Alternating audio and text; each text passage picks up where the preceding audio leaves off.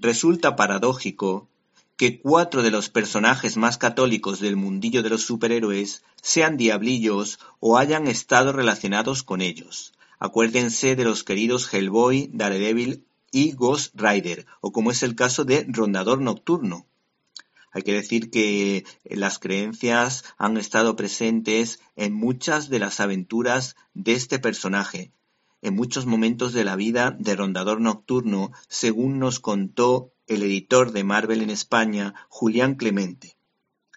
De hecho, sus creencias también aparecen reflejadas en una de las aventuras cinematográficas de la Patrulla X.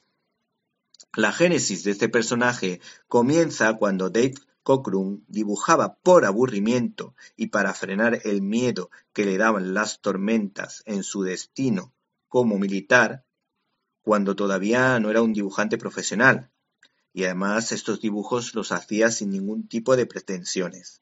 El caso es que este hombre no descubrió su vocación hasta un poco más tarde, desde luego como dibujante profesional. La oportunidad llegó cuando entró a formar parte, concretamente en 1975, de la Patrulla X, cuando un consolidado Dave Cockrum, en la compañía rival de Marvel DC, formó tándem con el guionista Len Wayne.